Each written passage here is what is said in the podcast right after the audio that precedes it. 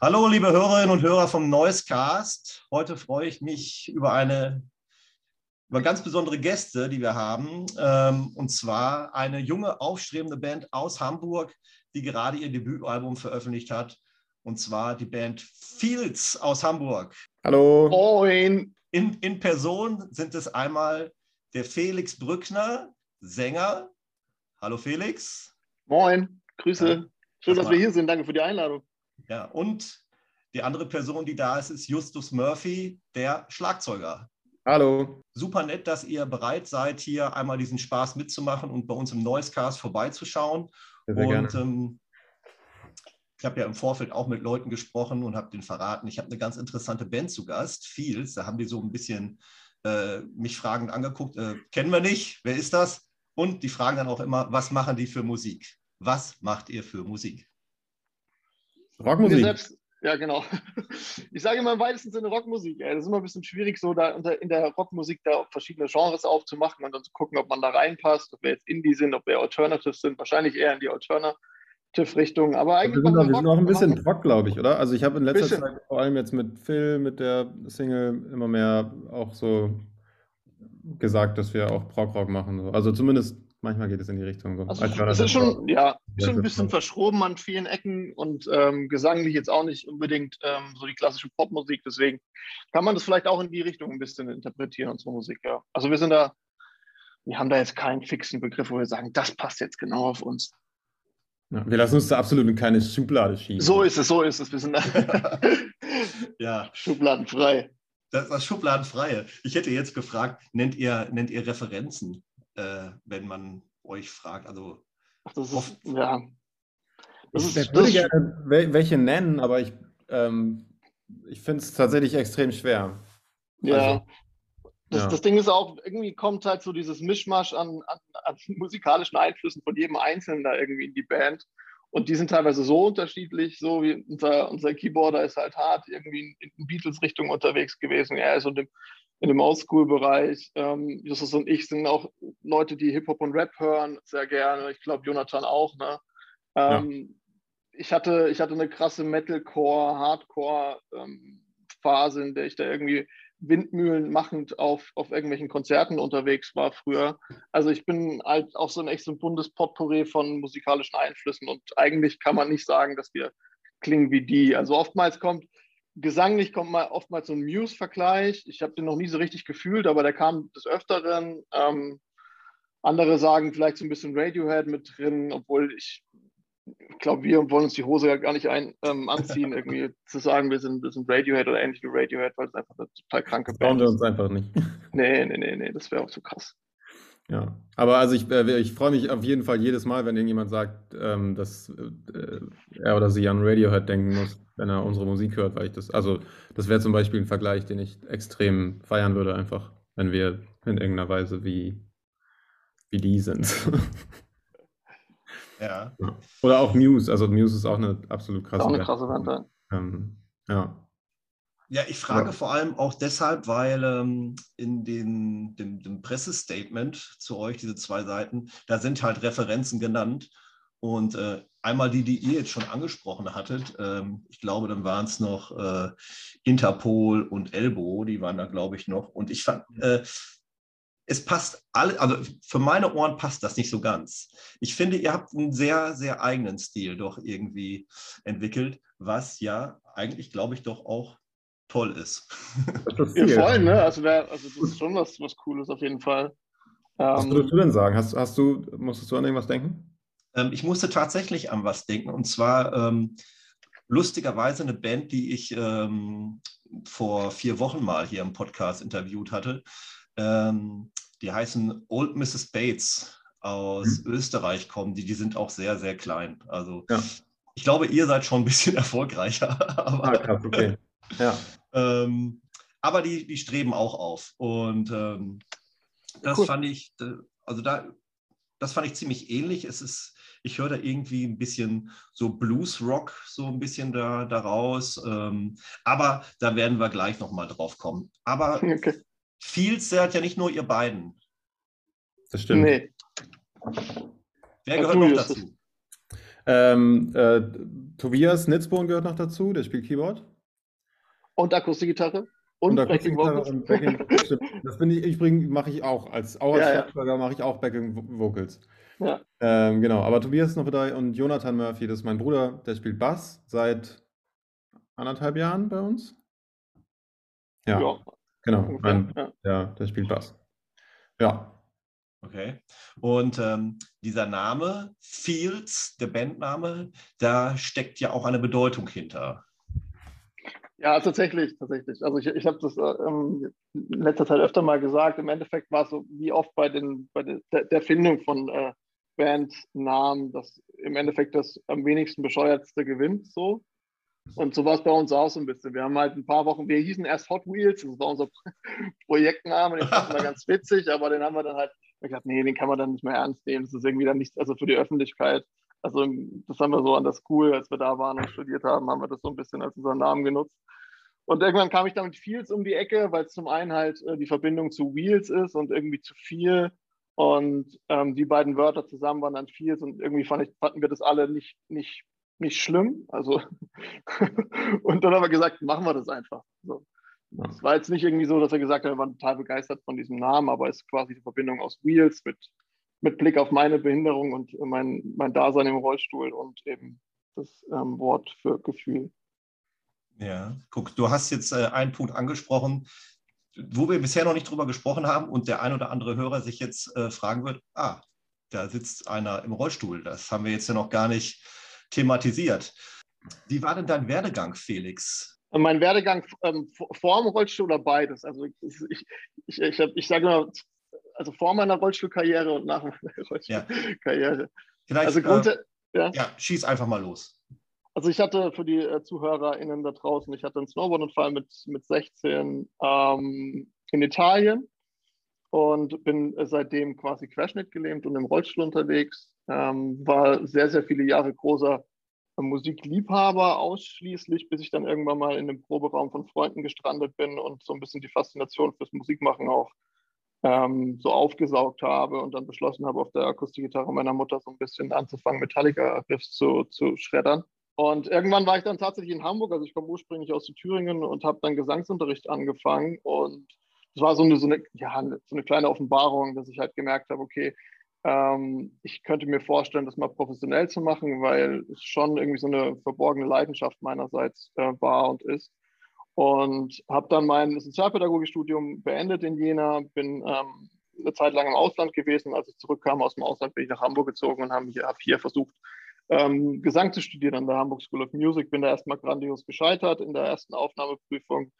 Ähm, habe dann so ein Studiumsvorbereitungsjahr gemacht, in dem ich ganz viel gesungen habe, ganz viel mit Leuten Mucke gemacht habe und auch vor, vor Leuten, das war eigentlich die größte Hürde, ähm, Mucke zu machen. Und genau, so bin ich dann da gelandet nach diesem ähm, Vorbereitungsjahr, habe dann da das Studium begonnen und äh, habe da auch Justus und jetzt alle anderen der Band kennengelernt.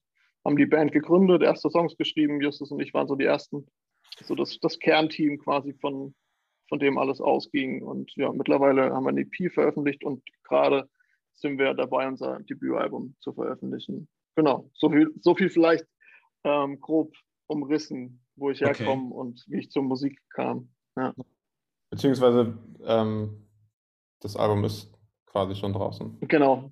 wenn, ihr das, wenn ihr das hört, da draußen ist schon draußen. Ja, du hattest jetzt gerade gesagt, dass du nach der Schule auch erstmal ein bisschen äh, rumgereist bist. Warst im Ausland, hast gesagt. Ich hatte irgendwo gelesen oder vernommen, dass du in New York warst. Äh, ja, eine, genau. eine, eine, längere Zeit wirklich oder? Also ähm, sechs Monate insgesamt. Ähm, und ich, ich habe dann gesagt, ich möchte, ich möchte raus irgendwie nach meinem Erststudium in Jena und ähm, war tatsächlich ein paar Jahre vorher mit Kollegen schon mal quer durch die Staaten unterwegs und New York ist sehr hängen geblieben und da habe ich gesagt, kann ich mir vorstellen, ähm, einfach mal eine Zeit lang zu sein. Hatte damals auch noch so eine kleine Romanze mit einer Amerikanerin, die in der Nähe gewohnt hat. Und so kam das eine zum anderen und ich bin in New York gelandet. Genau. Und da habe ich auch übrigens weiter, weiter Gesangsunterricht genommen und habe mir gesagt, hey, so wie damals in Hamburg, neue Stadt, neues Tun, habe ich dann angefangen, ein bisschen Klavier zu spielen, auch in New York. Genau. Dann, äh, da war ich dann für sechs Monate. okay, ich möchte das gerade einmal zeitlich einordnen. Warst du erst bei der Hamburg Music School zum ersten Vorsingen und dann New York und dann zweite Bewerbung? Nein, es war erst New York und dann kam die genau. Bewerbung. Okay. Genau, genau. Also ich war in, erst in New York für sechs Monate und dann drei Monate noch in Brasilien. Und als ich dann zurückkam, bin ich quasi instant nach Hamburg äh, gezogen und habe mich dann in den Folgemonaten da beworben und dann kam quasi dieses Desaster der ersten äh, Aufnahmeprüfung. Ja. Da, ja. da gehen wir gleich nochmal drauf ein. Jo. Aber zu New York wollte ich noch was fragen, weil mhm. ich in einem Interview, was ich über euch gefunden habe, da hast du auch über New York gesprochen und hast gesagt, dass das eine sehr coole Stadt war und es für dich überhaupt kein Problem war, dich da groß fortzubewegen, dass das relativ gut schon barrierefrei war in New York. War das, vielleicht magst du dazu kurz was sagen? Mm, ja, also ich würde sagen, grundsätzlich in den Staaten ist das so, dass da Barrierefreiheit oftmals ähm, weitergedacht ähm, wurde schon, beziehungsweise weiter ist als in Deutschland. Warum das genau ist, weiß ich nicht. Ich könnte mir vorstellen, dass es aus dieser versehrten Bewegung und Veteranenbewegung ähm, herauskommt, weil es eben viele Kriegsverletzte gibt und die ja natürlich irgendwie eine ganz andere Wertschätzung erfahren in den Staaten, als es bei uns in Deutschland der Fall ist und da schon viel gemacht wird und man halt einfach äh, mit den meisten Locations ähm, beispielsweise eine barrierefreie Toilette hat, weil ähm, gar nicht, weil es da eine extra Toilette gibt, sondern weil es einfach große Kabinen gibt, die quasi für Menschen mit und ohne Behinderung äh, zur Verfügung stehen, was eigentlich grundsätzlich ein total gutes Prinzip ist. Und ich mir wünschte, dass das in Deutschland auch mehr umgesetzt werden würde in der Form. Ähm, und ja, Busse, Bahn und so, selbst die, die, die alte U-Bahn in, in, New York ähm, war da schon sehr, sehr weit an vielen Stellen, dass man da sich nicht groß Gedanken machen musste, ob ich da jetzt irgendwo hinkomme, ähm, wo es keinen Aufzug oder eben einen Aufzug gibt. Also ja. ja. Mit einer Ausnahme in Winter, in Wintermonaten und Blizzards ist es genauso schrecklich, sich fortzubewegen wie hier, hier in Deutschland bei Schnee auch im Rollstuhl. Das muss man dazu sagen. Aber sonst ähm, ja, kann ich da nicht viel Schlechtes über die Barrierefreiheit sagen. Das muss man einfach so. Ja. Ja, der Gedanke mit den Veteranen, das, äh, das leuchtet mir ein. Ähm, ich war jetzt selber noch nie in New York. Äh, ich hatte es mir nur sehr hektisch, ich stelle mir die Stadt sehr hektisch vor. Und ähm, ich war, wo war ich denn zuletzt mal? Also, wenn ich zum Beispiel in London bin, das ist ja auch eine super hektische Stadt.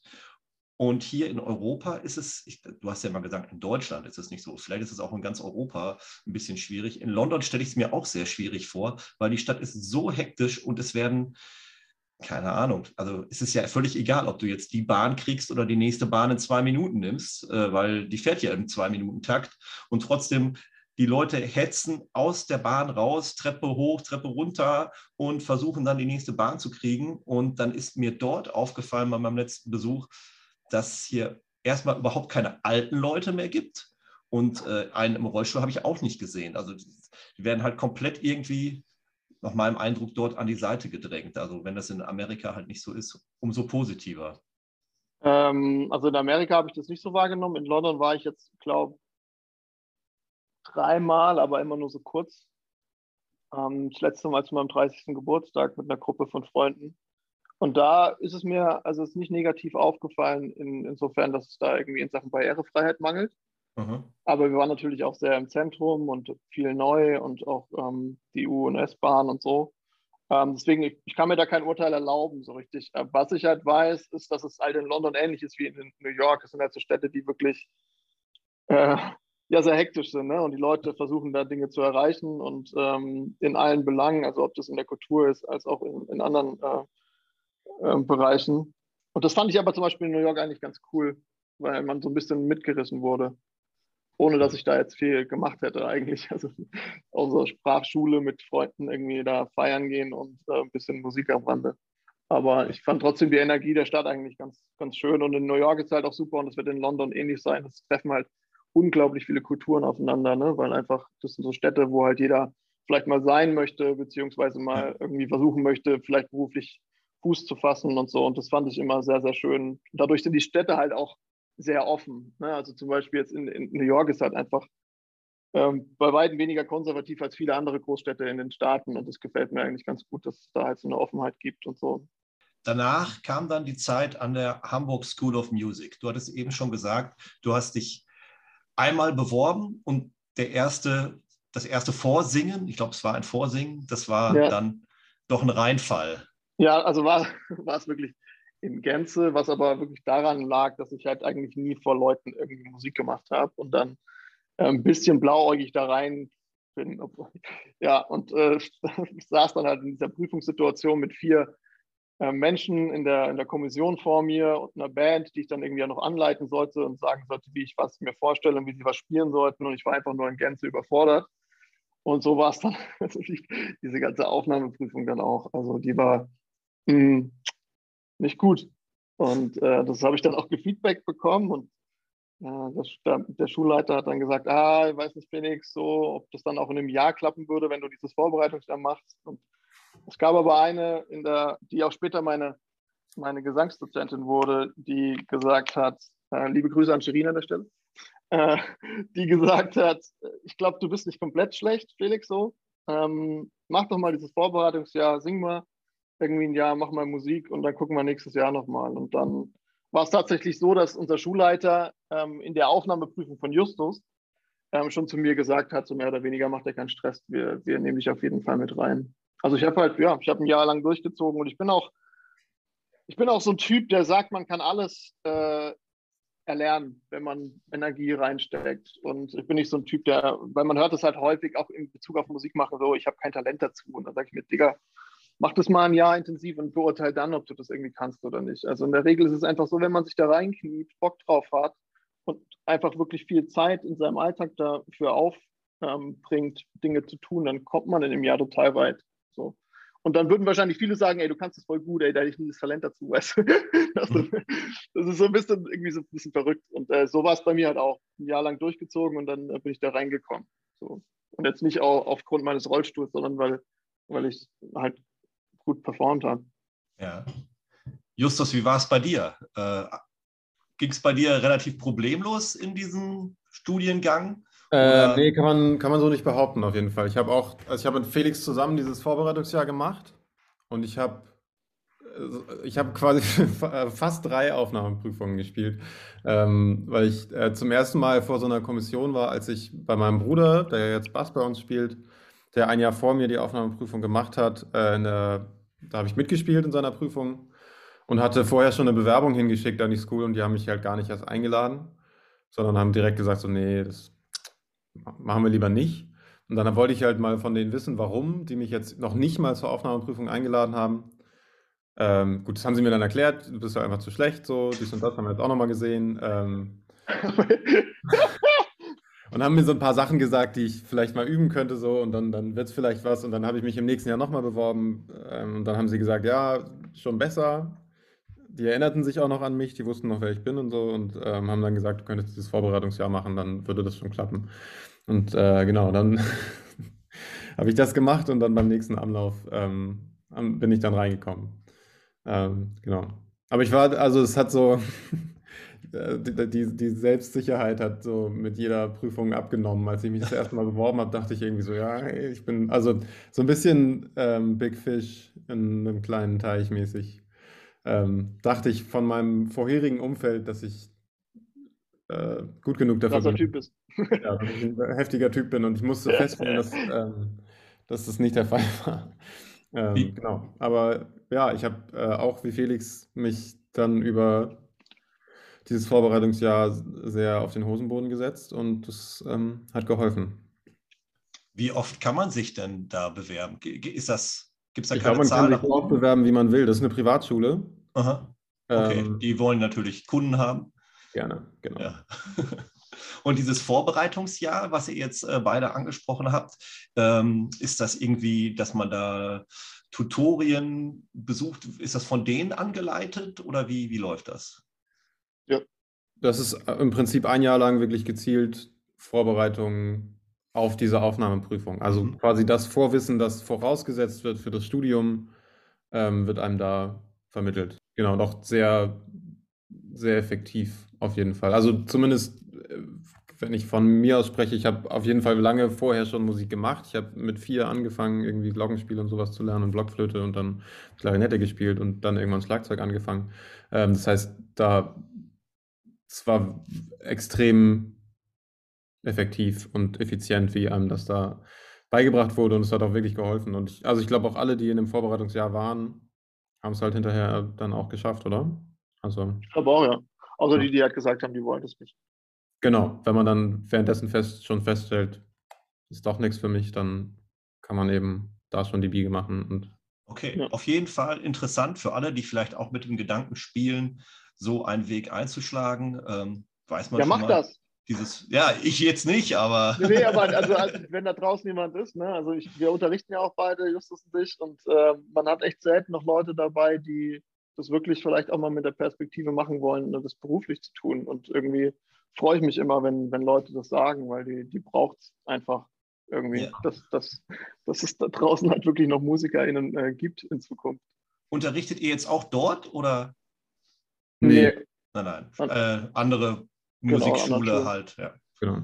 Dann Felix, nochmal eine Frage an dich. Mhm. Musstest du dich, also in diesem Vorbereitungsjahr, hast du dir vielleicht auch bestimmte Gesangstechniken angeeignet, die speziell irgendwie so ausgelegt sind, weil du sitzt ja im Prinzip, wenn du singst. Und ich stelle es mir äh, ziemlich anstrengend vor, 90 Minuten Gitarre zu spielen äh, und zu singen im Sitzen. Es ist ja doch irgendwie anders als der Sänger, der steht. Ja, auf jeden Fall. Es geht ja so ein bisschen um, um ähm, gerade die Stabilität in der Körpermitte, die ich halt nicht habe, ne? Bauchmuskulatur, Zwerchfell ansteuern und so. Ähm, alle SängerInnen da draußen werden damit was anfangen können. Und bei mir war es halt wirklich so, ich hatte einen Gesangslehrer, der zum Glück sehr viel auf die, die Stärkung meines Zwerchfells Wert gelegt hat, weil das muss ich einfach so gut es geht auch im Sitzen versuchen anzusteuern, um eben Töne zu stützen und deshalb quasi das Ganze nicht so anstrengend werden zu lassen auf Dauer.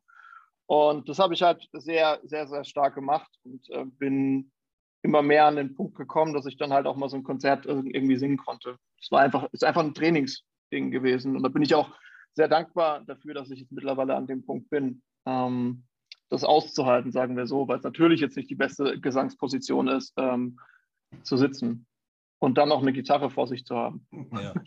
ja. Aber es ist keine spezielle Technik, also einfach okay. nur Basics, die ich halt quasi echt runtergebetet habe, Tag für Tag.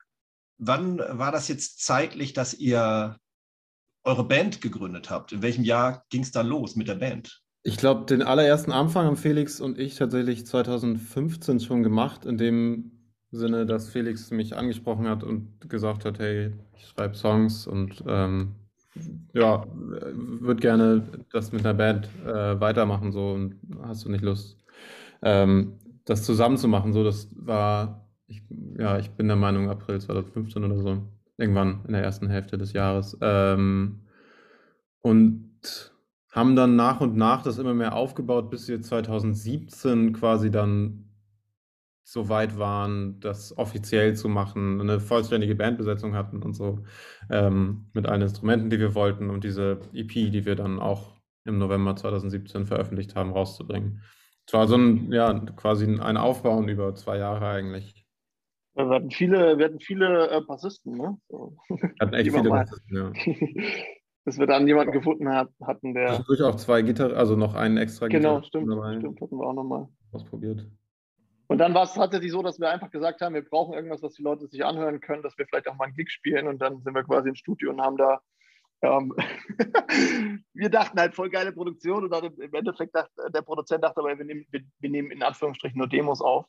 Ja. Ähm, also, dafür, dass er das dachte, sind die schon extrem gut, ja, muss man dazu sagen. Im Endeffekt sind die so gut geworden, dass wir gesagt haben, ey, lass die einfach auch rausbringen und veröffentlichen. Also das war eigentlich ursprünglich gar nicht das Ziel. Ähm, aber dann waren die qualitativ so, dass wir gesagt haben, ey, da müssen wir uns nicht, also müssen wir uns nicht schämen für und äh, let's go. Pack, ja. pack die EP raus. Das sind tatsächlich auch die ersten Songs, die wir hier geschrieben haben. Also da gab es keine Selektion. Da war, wurde alles aufgenommen, was da war zu dem Zeitpunkt. Das war dann die EP Traveler, richtig? Genau, 2017. Ja. Noch als Trio aufgenommen übrigens. Ja, da hatten wir noch Tobi als unser Pianisten. genau. Ja, Fun Fact: der, der Pianist ist auf dem, auf dem Cover drauf. Ähm, aber nicht auf der aber CD. Hat, hat, hat, hat nicht mitgespielt, ne? Kein Keyboard dabei. Ja, dann äh, wäre doch jetzt eigentlich mal der Moment, dass wir einen Song hören und wir nehmen mal was von der Traveler EP. Mhm. Ähm, was, was würdet ihr da empfehlen? So ein bisschen die Frage, ne? wir haben so bluesrockige Nummer, Nummern wie Toyboy, wir haben so ein bisschen eine poppigere Nummer wie Spring, Also Was Spring ist tatsächlich jetzt nach mittlerweile fünf Jahren mein Lieblingssong von, von der EP. Ja, let's go, dann, dann hören wir den. Dann nehmen, dann nehmen wir den. Und äh, weil es immer so ein Doppelmusikblock ist, ähm, habe ich noch geguckt, was äh, könnte man noch dazu packen. Und ich habe in eurer Bio gelesen, dass ihr irgendwie, gibt es eine künstlerische Nähe zu der Band Brett. Mhm. Ja. Tatsächlich, ja. Ähm, ja. Wie steht ihr zu denen? Also die gibt es ja mittlerweile nicht mehr, aber die haben ja gefeiert, also das, weil wir halt äh, auch in der Hebebühne sehr lange waren. Da waren die quasi auch vor Ort und wir haben die dann persönlich kennengelernt und ähm, ja, fanden die einfach cool, fanden die Mucke cool. Ähm, der, der Gitarrist, der da maßgeblich mitgeschrieben hat, heißt auch Felix. Äh, war eine witzige Parallele, den habe ich irgendwann mal auf einem Konzert kennengelernt und dann haben wir uns da wieder getroffen in der Hebebühne. Ja, einfach, einfach eine coole Truppe gewesen. So mittlerweile ja. haben die ja alle andere Projekte, aber ähm, haben wir gefeiert. So, Echt nette, nette Jungs und also dieses ja. Album äh, Wootkitsch, ja, fanden wir, glaube ich, alle extrem, extrem gut. Ja. Schade, dass sie nicht weitergemacht haben, ehrlich gesagt. Ja, wirklich schade. Und ähm, ich habe tatsächlich einen traurigerweise sehr passenden Song von denen äh, ja, gefunden, wenn man sich die aktuelle Situation anschaut. Äh, die haben nämlich den Song ein schöner Tag, schade, dass Krieg ist. Und ja, ja, ja. den packen wir mal jetzt dazu und dann hören wir uns nach der Musikpause hier wieder. Gucken wir, wie es weiterging bei euch, nachdem ihr eure erste EP draußen hattet. Wie ging es dann weiter mit Fields? Also grundsätzlich ging es natürlich darum, dass wir überhaupt mal ein bisschen Bühnenerfahrung sammeln. Ne? Also ich, Justus hat vielleicht ein bisschen was schon gehabt ne? an Bühnenerfahrung. Ich weiß nicht. Ja, mit dem, mit dem, Jugendorchester und so. Ja, okay. Klarinette im Jugendorchester gespielt. Okay. Theater, ähm, habe ich auch gespielt. Unser, unser damaliger Bassist war, glaube ich, der, der mit Abstand am meisten Bühnenerfahrung schon hatte, aber ich beispielsweise hatte 0,0.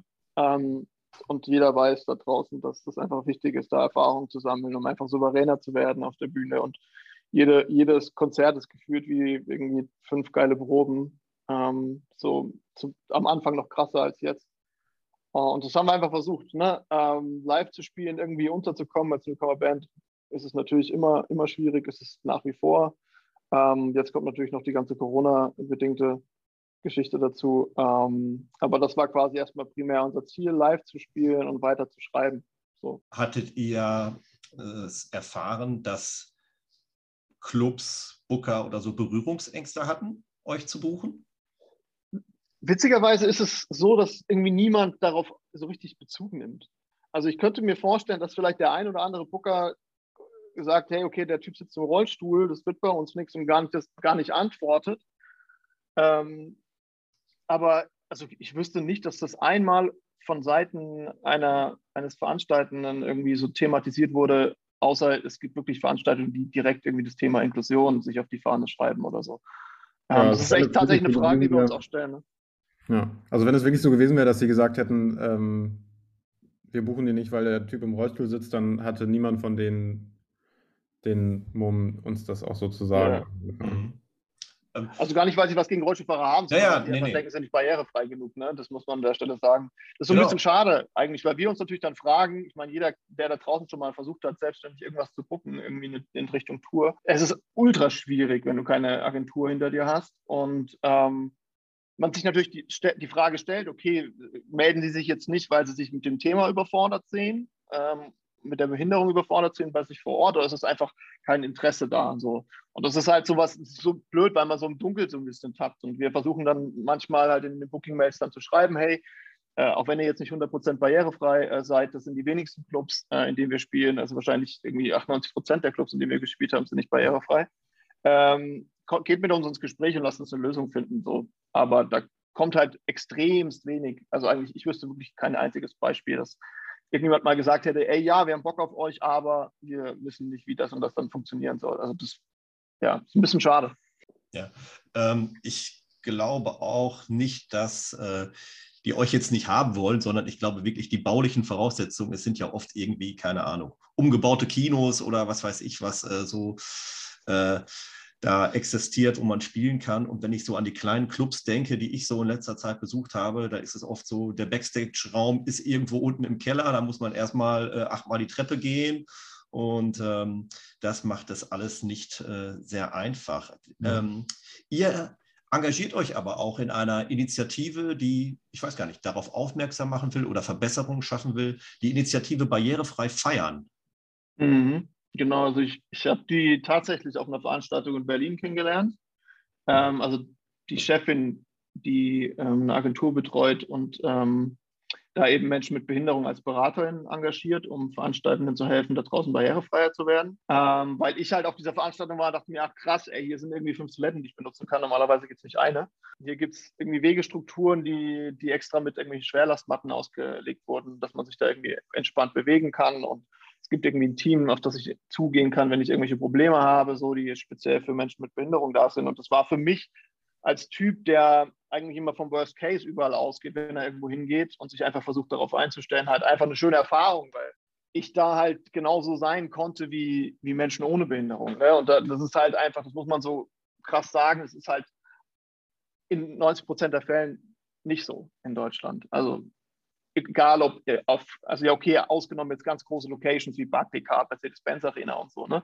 In der mhm. Größenordnung funktioniert schon ganz viel, aber auch nicht so gut, wie, wie es sein könnte. Aber grundsätzlich ist es halt scheiße da draußen. Und ähm, das war einfach so ein, so ein Moment, wo ich dachte, ja krass, so kann es halt sein. So, so, so. Das hat mich so gefreut, dass ich gesagt habe, ey, ich bin, ich bin Musiker, ich bin irgendwie kulturell grundsätzlich interessiert. Ähm, ich habe irgendwie Bock, die mal anzusprechen, ob die irgendwie Bedarf haben an Leuten, die ihnen vielleicht unter die Arme greifen. Und da bin ich damals mit meiner jetzigen Chefin in Kontakt gekommen und war dann irgendwie ein paar Wochen später zusammen mit ihr auf dem Reeperbahn-Festival schon direkt und dann haben wir uns irgendwie alle Clubs angeguckt auf Barrierefreiheit und so.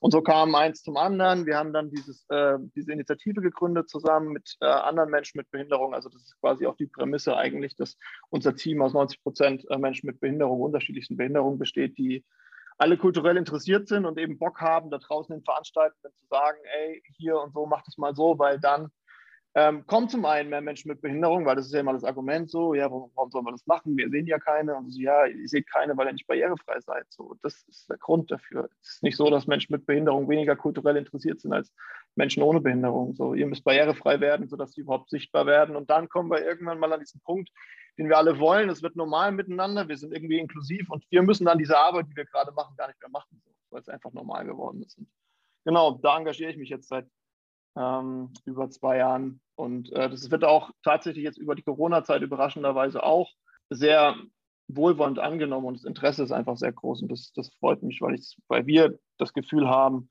Dinge zu verändern, um eben auch anderen Menschen mal das Erlebnis zu, mit Behinderung, das Erlebnis zu, zu geben, ey, ihr könnt da genauso sein und machen wie Menschen ohne Behinderung auf einer Veranstaltung. Könnt euch da wohl und sicher fühlen und ja, das ist so ein, eine ganz erfüllende Nebenbeschäftigung neben der, neben der Arbeit in der Band. Gut, also Initiative Barrierefrei feiern, so heißt das.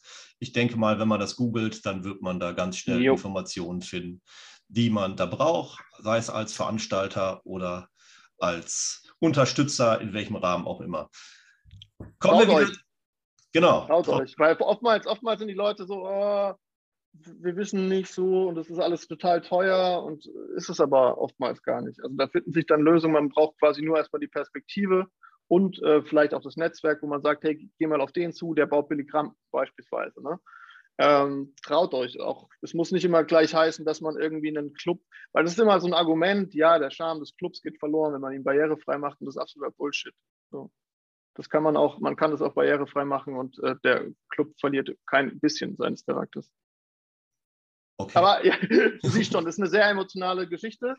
ja. Ähm, äh, ja, gut. absolut, absolut. Aber ich äh, mache jetzt noch mal den Schlenker zurück zu eurer Band wieder. Ähm, ja. Denn jetzt ist ja euer Album Lotus rausgekommen, euer erstes Studioalbum. Fünf Jahre harte Arbeit steht in dem Pressebriefing. Ja. Ja, also, ja. kann man bestätigen. ja, genau. Kann man, ja, kann man bestätigen, ja, auf jeden Fall. Ja. Produziert wurdet ihr von äh, Christoph Hessler. Ja. Mhm. Das ist der Sänger von The Intersphere. Genau. Wie, wie, genau. Äh, wie ist der denn noch zu euch gekommen? Okay, da muss ich ein bisschen, muss, muss ein bisschen ausholen. Also mein erster Gesangslehrer hier in Hamburg hat mir von Christoph erzählt, beziehungsweise ich ihm, glaube ich. Ähm, insofern, als dass ich äh, hier in Hamburg, es war eins meiner ersten Konzerte im Logo äh, bei The Intersphere, ich einfach Fan war und ihm dann davon erzählt hat und er dann gesagt hat, ah, den Christoph, den kenne ich von irgendwie so einer Co-Writing-Session. Also ein bisschen zum Beispiel also für die Leute da draußen, das sind halt quasi Songwriter, die sich dann treffen, ähm, um für eine Künstlerin oder einen gewissen Pool Songs zu schreiben. Und daher kannte er ihn und ich wusste nicht, dass er quasi extern auch produziert. Das wusste ich zu dem Zeitpunkt gar nicht. Und tatsächlich war dann schon, als wir diese EP in dem Studio bei meinem äh, Gesangsdozent aufgenommen haben, das Gespräch, dass man sich vorstellen könnte oder ich mir vorstellen könnte, mit Christoph mal ein Album zu machen, weil ich halt die Mucke von Intersphere irgendwie feier. Und so bin ich dann, muss 2018 gewesen sein, Ende 2018 oder so, bin ich dann auf ein Konzert wieder gegangen hier in Hamburg von The Intersphere und habe ihn einfach nach dem Konzert angeschnackt und habe gesagt, hey, ich habe eine Band, wir haben gerade ein Album soweit ready, machen da gerade eine Vorproduktion, ich würde dir die gerne mal schicken und du sagst, ob du Bock hast darauf. Und ich weiß gar nicht, ob er das an dem Abend ernst genommen hat oder dachte mir, ja, okay, ist halt, ist halt ein Fan, der da ist und erzählt ein bisschen was, dass er auch Musiker ist und Musik macht. Ähm, und dann haben wir ihm aber die Sachen geschickt und er hat gleich gesagt, ja, geile Vorproduktion, ihr habt da echt gut gemacht. Ähm, hätte ich Bock drauf. So, dann haben wir uns noch so ein bisschen umgeschaut, was gibt es noch an Alternativen hier und sind dann aber relativ schnell wieder an den Punkt gekommen, dass wir mit Christoph arbeiten wollen, weil er auch zum Beispiel einer der Produzenten war, der gesagt hat, ey, ich will unbedingt mit euch im Proberaum gehen und an den Arrangements schreiben. Und das war halt einfach auch was, was wir wussten, was uns gut tut. So. Weil man ist dann in seinem eigenen Tunnel so als, als Band und dann ist es immer ganz gut, wenn man von außen mal jemanden draufschauen lässt, der dann irgendwie sagt, ey, das, warum habt ihr denn das da so gemacht? Und, und dann denkt man so als Band auf einmal, ja, okay, warum haben wir das da überhaupt so gemacht? und äh, ja, genau, dann haben wir gesagt, Christoph, wir wollen es mit dir machen und dann war er hier in Hamburg und wir waren im Proberaum zusammen und so kam das eine zum anderen und dann waren wir im Endeffekt auch zusammen im Studio, genau. Es war eine ähm, super Zusammenarbeit, vielleicht kannst du ja auch noch was dazu sagen. Ja, ich kann eigentlich wenig hinzufügen, ehrlich gesagt, aber ähm, auf jeden Fall, ja, war sehr, sehr, äh, also erstmal das Ergebnis ähm, ist wahnsinnig gut. Also ich konnte mir die Songs vorher nicht so klingend vorstellen, so, aber jetzt sind sie halt irgendwie so und ähm, es hat wahnsinnig viel Spaß gemacht und wir haben, glaube ich, alle unglaublich viel gelernt von Christoph. Es war ähm, sehr lehrreich auch irgendwie. Ja. Mit ihm zu arbeiten einfach, ja. Ja, dann hören wir doch mal ins Ergebnis. Äh, Justus, such mal einen Song aus vom Album. Äh, okay, dann nehmen wir jetzt als erstes mal erstens unsere erste Single und den einen Song, der noch nicht fertig war, als Christoph ähm, zu uns gestoßen ist und den wir mit ihm fertig geschrieben, also das Instrumental war noch nicht mehr fertig. Ähm, das heißt, wir haben quasi noch wirklich am, am Song selber mit Christoph geschrieben und nicht nur am äh, Arrangement. Und das ist Mr. Elephant. Okay. Mr. Elephant, den nehmen wir. Und dann müssen wir natürlich noch was von The Intersphere dazu packen. Und Felix, du hast gesagt, du bist großer Fan von The Intersphere. Dann kannst du mir da von denen einen Song raussuchen. Ja, ich, ich gucke mal ganz kurz. Ich bin mir nicht 100% sicher, wie er heißt. Ah, es ist, ist auf jeden Fall von den alten Sachen. Relations in the Unseen. Okay, wir haben jetzt einmal Mr. Elephant von euch gehört. Ähm, das ist auch einer der ersten Songs, den ich von euch überhaupt gehört hatte, weil als mir euer Promo-Agent, also der Benny, mal von euch erzählt hat, dann hatte ich euch mal gegoogelt oder bei, bei YouTube eingegeben und zu Mr. Elephant gibt es auch ein ganz witziges Video, sage ich jetzt mal, äh, obwohl die Geschichte ja gar nicht so witzig sein soll. Aber da ist mir halt aufgefallen, dass ihr sehr viel Aufwand in eure Videos steckt. Mhm. Das stimmt.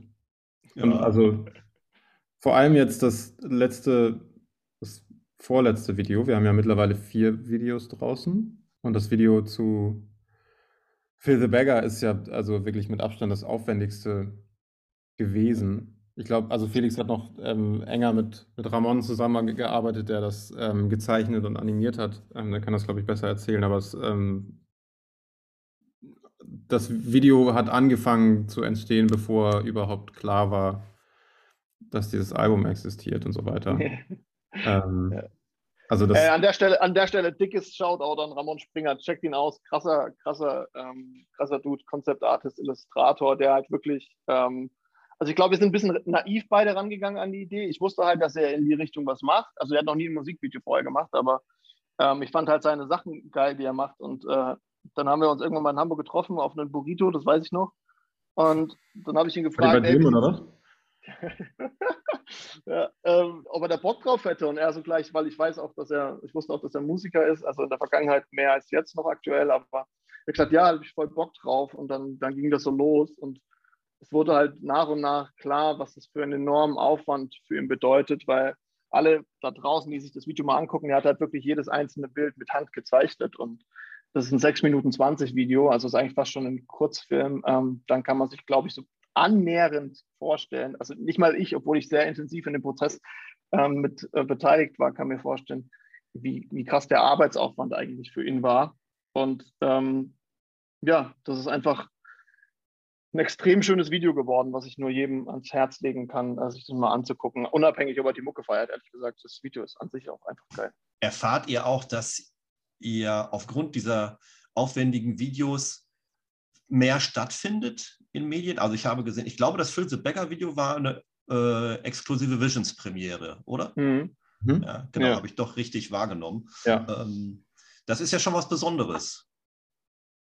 Auf jeden ja, Fall. Auf, das war auch für uns was Besonderes, da haben wir uns sehr darüber gefreut, ähm, überhaupt die Aufmerksamkeit zu bekommen. Das ist ja für uns als Newcomer alles andere als selbstverständlich. Und ähm, auch jetzt in der aktuellen Zeit muss man halt auch sagen, dass es bestimmt lukrativere Werbefiguren gibt ähm, und Bands gibt da draußen, die man vielleicht als Zeitschrift aufgreift oder auch jetzt als, als Booking-Agentur oder so in allen Belangen eigentlich. Ähm, deswegen erfreut es uns umso mehr, wenn wir da irgendwie unterkommen können und die Leute irgendwie Interesse zeigen und in der Form Divisions, was uns einfach sehr gefreut hat. Ja. ja ich kann es nicht beurteilen, weil wir nicht den Vergleich haben, wie, wie es gewesen wäre, hätten wir weniger groß, äh, also aufwendige Videos gemacht. Ähm, deswegen schwierig zu sagen. Ja, aber, aber, ich glaube, man, man, kann auf jeden Fall sagen, man merkt, dass die Zeit von MTV ähm, um ist irgendwie. Also als Musikvideos erstens ein Riesending waren, also überhaupt eins zu haben, war eine krasse Nummer und dann, wenn man eins hatte, dann lief man halt auf MTV und alle Leute haben das gesehen, so das ist einfach nicht mehr so. sondern man muss irgendwie die Leute auf YouTube dazu bringen, das Video anzuschauen. Und da hilft natürlich so eine Premiere bei der Visions irgendwie, aber dann muss man halt von da an noch sehr viel mehr, ja, selbst irgendwie sich anstrengen und das, Leut, das Leuten unter die Nase halten. So. Definitiv, ja. definitiv. Also das ist schon, das muss man einfach so sagen. Ne? Also ähm, man muss schon gucken, dass man dass man irgendwie ein besonderes Video macht, weil einfach der, es ist halt wie, wie bei der Musik auch auf Spotify und so, ne? in, in, in diesem Zeitalter. Das ist halt, man, man ist einfach übersättigt von allem. Und das ist bei Musikvideos genauso. So. Es ist ähnlich wie beim Musik machen. Man muss so ein bisschen ähm, einfach darauf Bock haben. Das ist irgendwie seine Leidenschaft, genauso wie ein gutes Musikvideo zu machen und sich so ein bisschen, glaube ich, davon entfernen, ähm, auf die Zahlen zu gucken. So, ja. Und einfach es laufen zu lassen und gucken, was bei rumkommt. Und äh, einfach schauen muss, dass man selbst cool mit dem Ganzen ist. Das ist, glaube ich, ist, glaube ich, so die Essenz dessen. Glaubt ihr denn, dass durch diese Corona-Pandemie diese Kunstform des Videos ein bisschen mehr Aufwertung erfahren hat? Weil für viele Bands ist das jetzt momentan ja der eins oder für die letzten zwei Jahren die einzige Möglichkeit gewesen, irgendwie stattzufinden. Ich glaube persönlich, ehrlich gesagt, also was ich gemerkt habe, diese Reels auf Instagram, die sind noch viel mehr als irgendwie dreieinhalb oder vier Minuten lange YouTube-Videos irgendwie eine Form für Bands stattzufinden. Insofern haben wir, wir haben ja vor Corona angefangen, wir sind vielleicht ein bisschen doch, doch immer noch zu konservativ rangegangen, ähm, um wirklich über dieses, die, die, das Medium Video in Corona stattzufinden. Ja, wie gesagt, über solche, über bestimmte äh, Werkzeuge, die man ja von, von Social Media Plattformen irgendwie in die Hand kriegt, wie zum Beispiel Reels.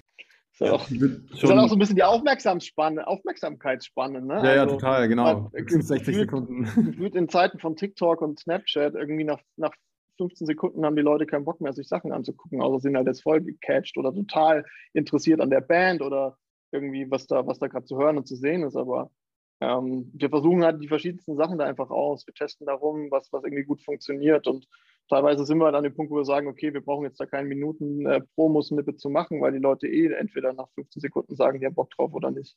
Mhm. Ähm, ja, ey, wir sind halt auch, wir sind halt auch mittlerweile eine Generation, also ich bin zum Beispiel nicht Generation TikTok und so, ne? Und äh, wir versuchen uns da halt einfach so ein bisschen ähm, reinzufühlen, reinzudenken und äh, ja, Dinge auszuprobieren. Wie sie, wie sie dann im Endeffekt funktionieren, wissen wir meistens selbst nicht.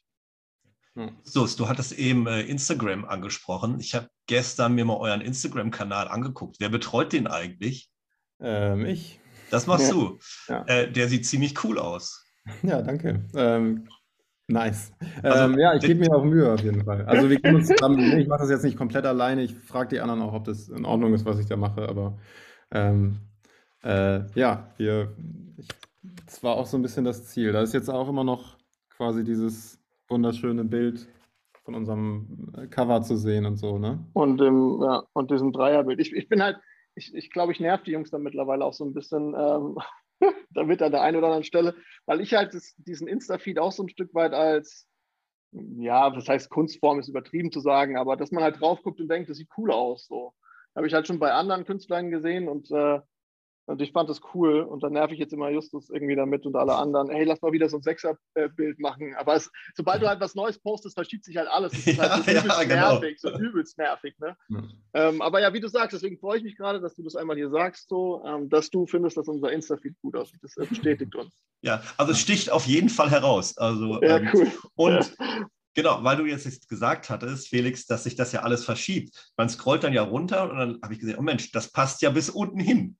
Mhm. Ja, gerade ist ganz gut. Das ist die eigentliche Arbeit auch. Das ist die eigentliche Arbeit. Jedes Mal, wenn irgendwas gepostet wird, muss ich irgendwie gucken, okay, was, was kann ich jetzt gerade ins Archiv verschieben? Ah, oder nehme ich eins wieder. Das sind endlos Posts, die wir gemacht haben, die vielleicht auch eigentlich schön waren, die jetzt gerade archiviert sind, einfach nur damit dieses Bild ähm, äh, passt. Ja. Ähm, die wir gerade nicht in unserem Feed haben, ja. Das ist viel Arbeit, wirklich viel Arbeit. Ja, also ich, äh, ich komme damit echt nicht so gut klar mit Instagram. Also das ist für mich total unnatürlich, die Bedienung und wo setze ich was rein, warum kann ich hier jetzt keinen Link reinmachen, warum kann ich hier einen Link reinmachen, ich steige da nicht durch. Das ist, ja, ja. ist, äh, ist es auch nicht, nicht logisch. Jetzt nicht nur du sehen. Ja. Ja. Sei froh, wenn du dich nicht damit auseinandersetzen musst.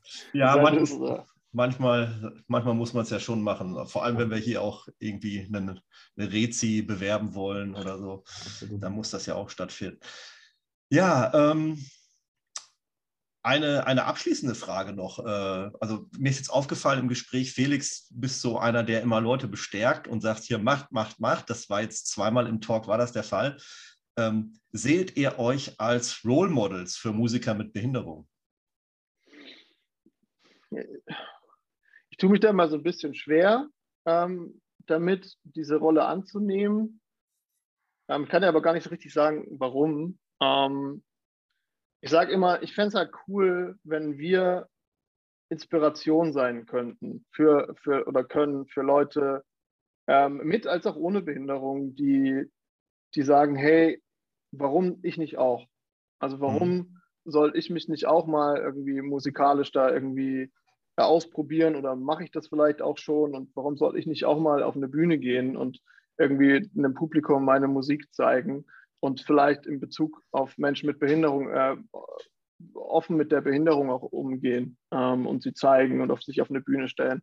Also ich fände es schön, wenn das passiert, weil ähm, das habe ich auch schon mal an anderer Stelle gesagt. Im Endeffekt machen wir ja Musik oder viele andere Musik, weil sie halt eben andere MusikerInnen ohne Behinderung irgendwann mal gesehen haben, die erfolgreich waren oder nicht erfolgreich waren, aber die Inspiration waren, sich mit Musik auseinanderzusetzen, Musik zu hören und vielleicht auch Musik zu machen. Und wenn wir dazu führen, dass vielleicht der ein oder andere mit als auch ohne Behinderung sagt, ey, ich möchte das auch, fände ich das halt super schön, wenn das so ist.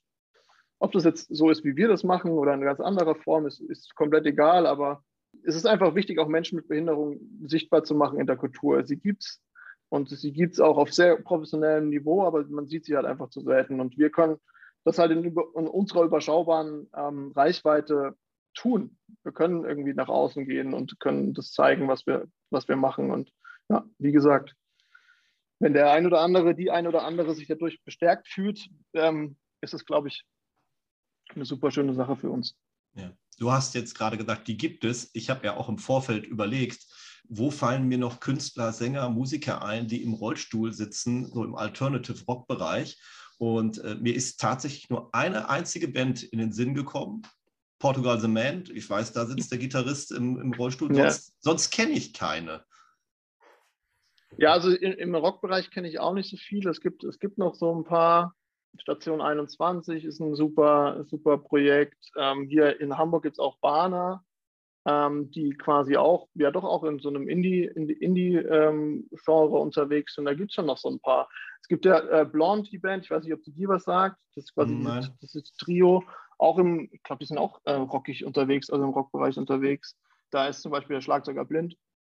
Das ist der ähm, Keyboarder und Bassist.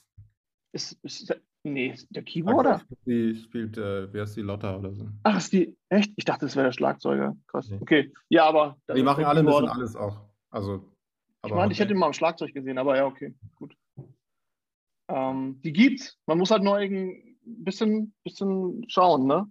Und manchmal ist es schön, wir haben jetzt äh, letztes Jahr gespielt in Erlangen auf, einem, auf, so einem, auf so einer Veranstaltung und da sind halt tatsächlich Leute auf uns aufmerksam geworden, weil ich irgendwann mal für die neue Norm Artikel ähm, quasi äh, mitgeschrieben habe. Und ähm, ja, die haben sich halt ein bisschen äh, Mühe gegeben in, in der Recherche und dann, dann findet man die auch. Und perspektivisch sollte es einfach so sein, dass es nicht mehr so schwierig ist, sie zu finden, weil sie halt einfach mehr Präsenz zeigen können. Und dazu ähm, sensibilisieren wir halt auch ein Stück weit, ne? weil wir natürlich auch sagen wollen, hey, es gibt Menschen mit Behinderung da draußen, die in der Kultur unterwegs sind. Schaut doch mal, ähm, ob ihr euer Booking auch mal ein bisschen inklusiver gestaltet. So. Mhm. Das wäre halt ja. cool, wenn man da Fortschritte erzielt in Zukunft. Mehr unterwegs sein. Ähm, wie sieht es für euch aus? Geht es für euch jetzt bald nochmal auf unterwegs, auf Reise? unterwegs. Kleines bisschen auf jeden Fall jetzt. Wir haben, wir haben nächsten Monat noch, nee, diesen Monat beziehungsweise, Entschuldigung, ich muss nochmal neu anfangen. Wir sind am 1., am, am 8.4. ähm, also wir haben ja jetzt unser zum Album-Release unser Konzert in Hamburg gespielt. Ja, stimmt, am 2. Äh, im Logo und wir sind morgen in Hildburghausen am 8.4. Ja. und am 9.4. spielen wir in Nürnberg. Ähm, und wir sind sehr bemüht, ähm, dass da noch mehr Termine hinzukommen.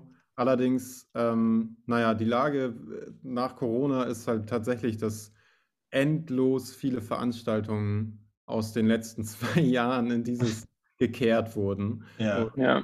Ähm, ja, deswegen gestaltet es sich tatsächlich sehr schwierig, da, also noch schwieriger, als es sowieso schon für uns ist, weil wir eben eine kleine Band sind, die noch dazu auch noch ähm, einen äh, Rollstuhlfahrer mit dabei haben. Ähm, genau, deswegen gestaltet sich das Booking eben noch schwieriger, als es so, sowieso schon ist.